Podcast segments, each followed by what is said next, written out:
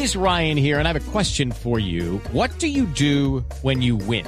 Like, are you a fist pumper? a woohooer, a hand clapper, a high fiver. I kind of like the high five, but if you want to hone in on those winning moves, check out Chumba Casino. At ChumbaCasino.com, choose from hundreds of social casino style games for your chance to redeem serious cash prizes. There are new game releases weekly, plus free daily bonuses. So don't wait. Start having the most fun ever at ChumbaCasino.com. No purchase necessary. BGW. Void were prohibited by law. See terms and conditions. 18 plus. El tema es que finalizando el viernes, viernes en la tarde, mediodía, la registraduría dijo, mire, en el, en el, en el escrutinio de los votos que se habían precontado y por los errores que se habían cometido en algunos, le aparecieron casi 400 mil votos a la lista del pacto histórico. Pues sí, es una situación que, por supuesto, eh, complicó la ya compleja relación, digamos, de confianza que tienen los ciudadanos en este proceso electoral. Y aunque bien se ha dicho que no es que hubiese un fraude, en eso fue bastante clara justamente la persona con la que vamos a hablar a continuación, que es muy importante su voz en este momento, pues sí eh, genera pues muchas dudas respecto al proceso y al sistema como tal. Y es que, Juan Roberto, de parte de las revisiones que hizo la MOE, encontró que, bueno, uno de los partidos más afectados fue el Pacto Histórico, que en 28 mil mesas salía con cero votos. Pero yo estuve conversando esta semana con varios de los jurados de votación. This podcast is sponsored by Ramp. Are you the decision maker in your company? Consider this. For the first time in decades, there's a better option for a corporate card and spend management platform. Meet Ramp, the only corporate card and spend management system designed to help you spend less money so you can make more. Most corporate credit cards offer points as incentives, but those points amount to less than their worth in real cash value. Ramp's business cards offer you cash back, real money in your pocket. Plus, you control who spends what with each vendor. And Ramp's software collects and verifies receipts automatically, which means you'll stop wasteful spending and close your books in hours instead of days. Businesses that use Ramp add up to 5% to their bottom line the first year. If you're a decision maker, adding Ramp could be one of the best decisions you've ever made. And now get $250 when you join Ramp for free. Just go to ramp.com slash easy. Ramp.com slash easy. R-A-M-P.com slash easy. Cards issued by Sutton Bank and Celtic Bank members of DIC terms and conditions apply. Y me contaron que la capacitación sí muy completa, bastante larga para el gusto de algunos, pero les hacen un taller que no refleja la realidad ya al momento de llenar los formularios. Son varios formularios engorrosos y todas las personas con las que hablé me dijeron, mire, sin la menor intención, pero estamos seguros que todos los que estábamos en la mesa algún error cometimos porque era imposible salir de ese conteo eh, 100% con, con el conteo real. Pero miren las vueltas de la vida. Lo que preveíamos muchos es que se iban a presentar muchísimos errores de quienes iban a votar por lo confusos que pudieran ser eh, los tarjetones. Y los errores se terminaron cometiendo en, el preconteo. Pero bien, ustedes mencionaban que una de las personas protagonistas de lo que ha ocurrido esta semana, y digo protagonistas porque puso el dedo en la llaga, es eh, la directora de la misión de observación electoral, Alejandra Barrios, una de los eh, organismos más serios en Colombia, más respetados en el análisis y en la veeduría de los procesos electorales. Alejandra, un gusto saludarla y gracias por atendernos hoy domingo en Sala de Prensa Blue. A Roberto, muchísimas gracias por la invitación y a todos los que nos están escuchando hoy domingo, pues muy buenos días y ojalá descansen de este puente. Estamos de puente, sí señora, y mientras algunos están de paseo, otros en la ciclovía, otros en su casa, pues tratamos de analizar este que es uno de los temas eh, cruciales de esta semana que está terminando. Eh, esos errores de los que en la MOE, de los que ustedes en la MOE hablaban, indican qué, cuál es el diagnóstico que ustedes pueden hacer de esta cantidad de errores garrafales que se cometieron en el preconteo de los votos de las elecciones del domingo pasado. Juan Roberto, son tres niveles de errores. Entonces, el primer nivel de error tiene que ver claramente con eh, el hallazgo que tuvimos, que, además lo esperábamos, pero no de los niveles en que se presentaron, de E14, que es el formulario de preconteo de votos, es decir, donde se depositan el número de los votos, donde había eh, resultados que no era preciso, alteración de resultados, habían errores en el diligenciamiento, etcétera. Ahí pueden pasar dos cosas. O tienes errores completamente involuntarios, como los jurados de votación que señalaron, vea, una cosa es el PowerPoint que me pone, otra cosa realmente es cuando uno se enfrenta a esa cantidad de votos y empieza a aparecer unos votos que uno no sabe realmente cómo contarlos o empieza a confundirse en la llenada del cuentavotos, del formulario de 13. Y otros que claramente tienen que ver con manipulación y alteración de resultados, como lo señalaron lamentablemente algunas personas que fueron jurados de votación. Ese es un tipo de error que ha sido normal en los procesos electorales y que en los escrutinios es donde los partidos políticos hacen sus reclamaciones y a veces se llega nuevamente al reconteo de votos para poder superarlo.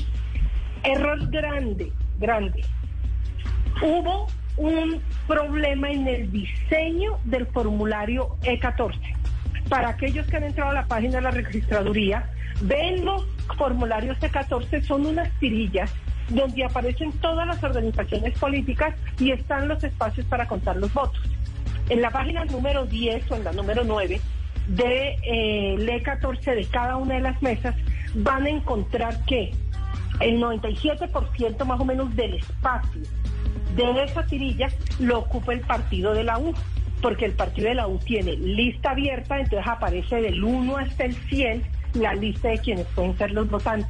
Y por allá abajo, como si fuera un pie de página, aparece el pacto histórico, eh, que es lista cerrada, razón por la cual solamente tiene una fila para llenar la información. Ese error de diseño llevó al error monumental. ¿Cuál fue el error monumental que modifica los resultados electorales y que generó todo lo que hemos pasado por esta semana? Al momento de cerrar Juan Roberto a las 4 de la tarde, se termina de hacer el preconteo por parte de los jurados, pasa un funcionario, un patinador, eh, recoge una de las tirillas del E14, que se llama el E14 de transmisión, es decir, el cuentavotos de transmisión, toma un celular y empieza rápidamente a dictar la información. Esta información no tiene, no es vinculante jurídicamente, es la que ustedes transmiten y analizan el día domingo de elecciones, en, tanto en televisión, en radio, con la que se empieza a ver cómo van sumándose los diferentes boletines de la registraduría. En ese momento, el error monumental que pasó es que dejaron de, omitieron la transmisión de los datos del pacto histórico en una de cuatro en una de cada cuatro mesas del país. Estamos hablando de 28.466 mesas. ¿Por qué se omite?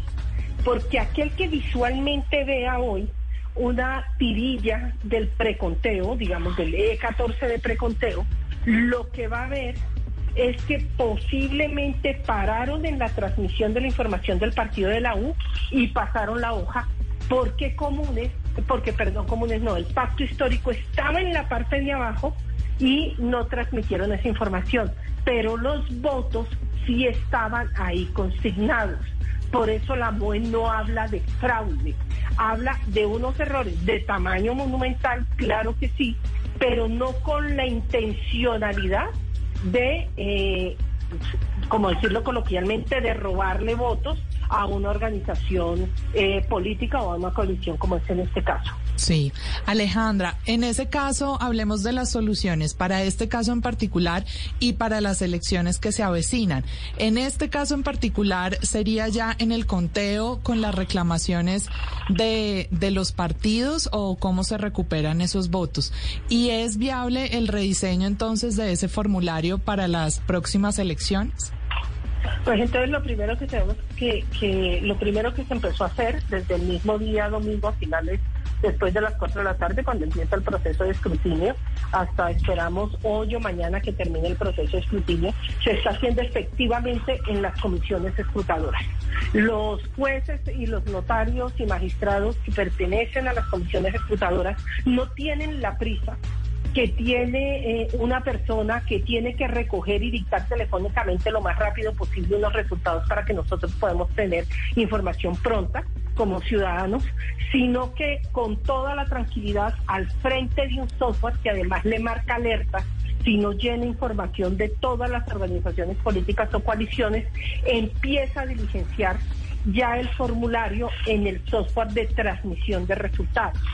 ¿Qué es lo que hemos visto toda esta semana? Que efectivamente los votos sí están, están consignados en el E14 de Claveros, es decir, en el cuentavotos de Claveros, que es el que se le entrega a quienes hacen el escrutinio, y ese ejercicio por sí solo ya empieza a señalar que esos votos sí existen, que están ahí y son debidamente contados. Pero además, si los testigos electorales de cualquiera de las organizaciones políticas considera que no fue bien consignada esa información, durante toda esta semana tuvieron la posibilidad de hacer las reclamaciones en mesa solicitando el reconteo de los votos de manera física en cada comisión escrutadora. Alejandra, pero bueno, ahora estamos mirando las consecuencias de un formulario mal estructurado, pero yo le quiero preguntar, ¿eso se, se valida con alguien, con ustedes, con la misión de observación electoral, con algunas entidades antes, ese diseño del E14? ¿Alguna vez en el país se había presentado una situación similar? Mira, desde el 2006 que nosotros empezamos a hacer observación electoral, un error de este tamaño nunca se había presentado. Eh, sí se habían, digamos, de, de estas dimensiones sí se había presentado tanto en las elecciones del 2014 como del 2018 errores por el diseño del formulario, eh, pero no en los niveles que ocurrió esta vez, porque realmente viendo el E14 uno se da cuenta que literalmente parece un pie de página el pacto histórico. ¿Cuáles son las medidas correctivas que se deben adoptar primero ahora?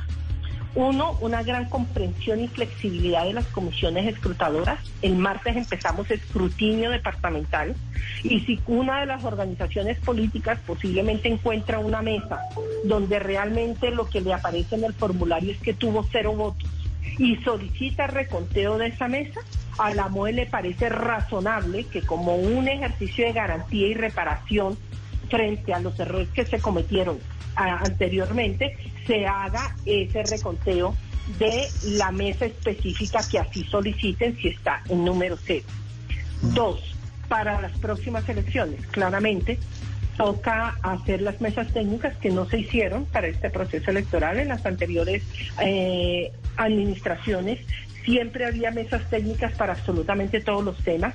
Se miraban los tarjetones electorales, se recibían recomendaciones, se levantaban actas, se contestaban esas recomendaciones y eran mesas técnicas con participación de las organizaciones políticas, que son quienes deben asistir, y la invitación a la misión de observación electoral para que junto a ellos también presentaran recomendaciones. Lamentablemente en este proceso electoral no fue así. La registraduría eh, toma la decisión con los partidos de la tarjeta electoral, pero nunca se llama a mesas técnicas para mirar en detalle, no con los políticos, sino con los técnicos de cada partido, eh, cuáles podrían ser los problemas que surjan de los diseños que se presentan a la ciudadanía. Mm.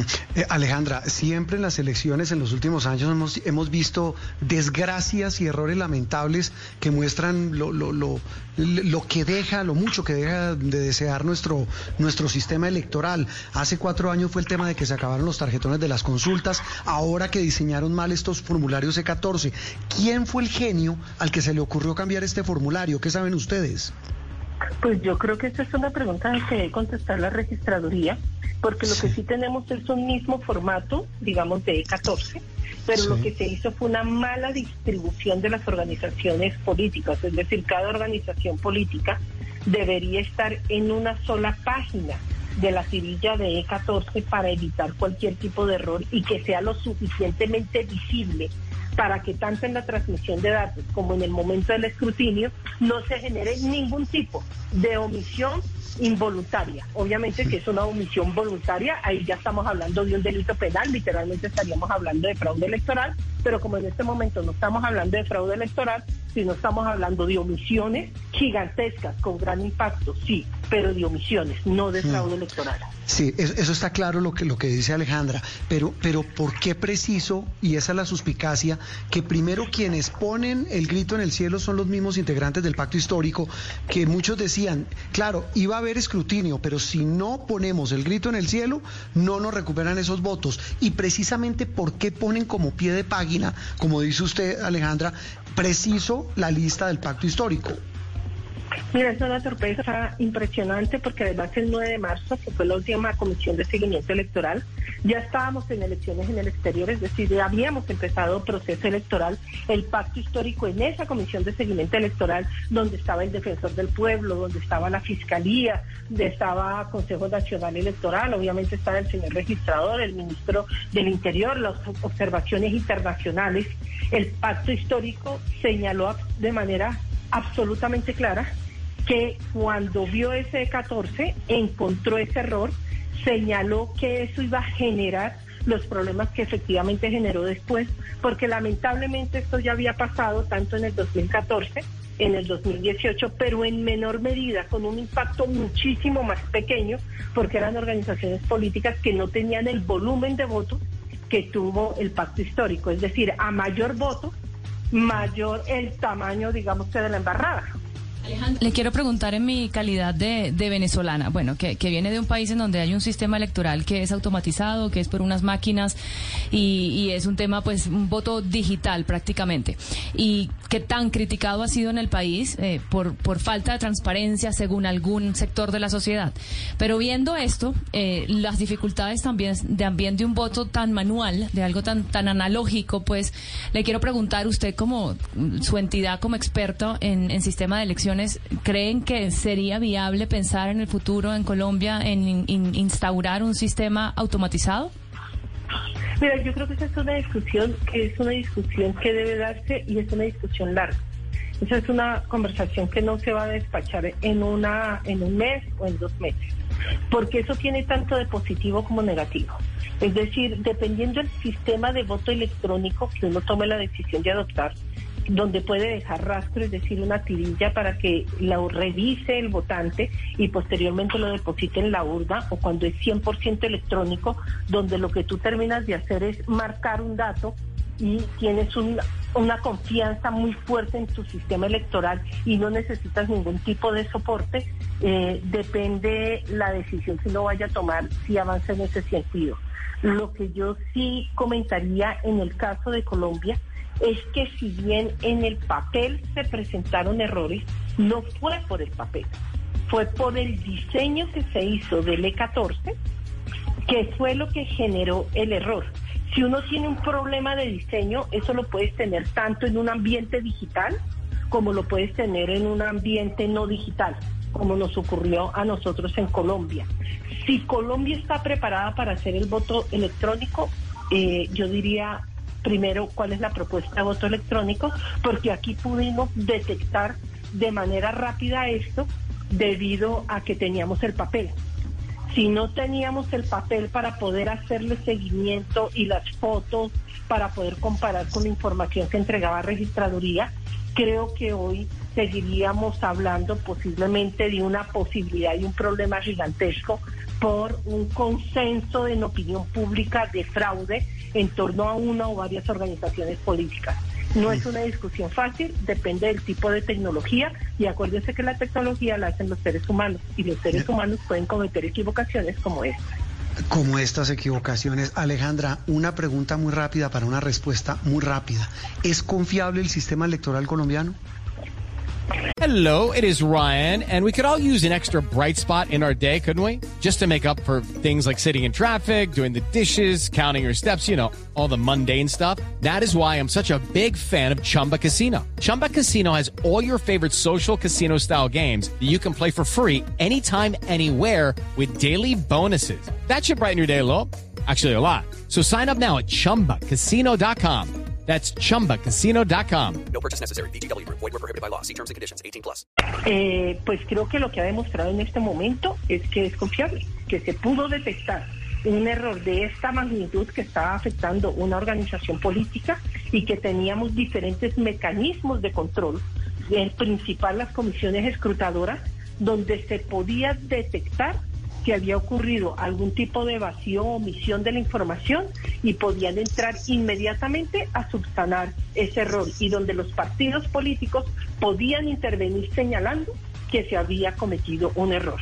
Entonces, si logramos hacer esto en una semana, hacer control de daño, pues claramente deberíamos tener algo de confianza. Yo sé que hoy está muy quebrada en nuestro sistema electoral, en los procedimientos, eh, pero vean que logramos detectar ese error de manera rápida y generar en este momento creo que una tranquilidad frente a la ciudadanía.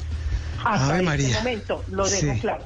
Lo dejo claro, sí señora, hasta este momento. Alejandra, como siempre, un gusto, clarísimo todo lo que nos dice y sobre todo muy claro para nuestros oyentes. Un abrazo y feliz resto de domingo y de puente. Juan Roberto, lo mismo, un abrazo y lo que el pedacito de puente que a ustedes les queda, ojalá lo puedan disfrutar. Sí señora, el pedacito de puente lo vamos a disfrutar. Alejandra Barrios de la misión de observación electoral. En instantes seguimos aquí en Sala de Prensa Blue. Judy was boring. Hello. Then Judy discovered ChumbaCasino.com. It's my little escape. Now Judy's the life of the party. Oh, baby, Mama's bringing home the bacon. Whoa, take it easy, Judy. The Chumba life is for everybody. So go to ChumbaCasino.com and play over 100 casino style games. Join today and play for free for your chance to redeem some serious prizes.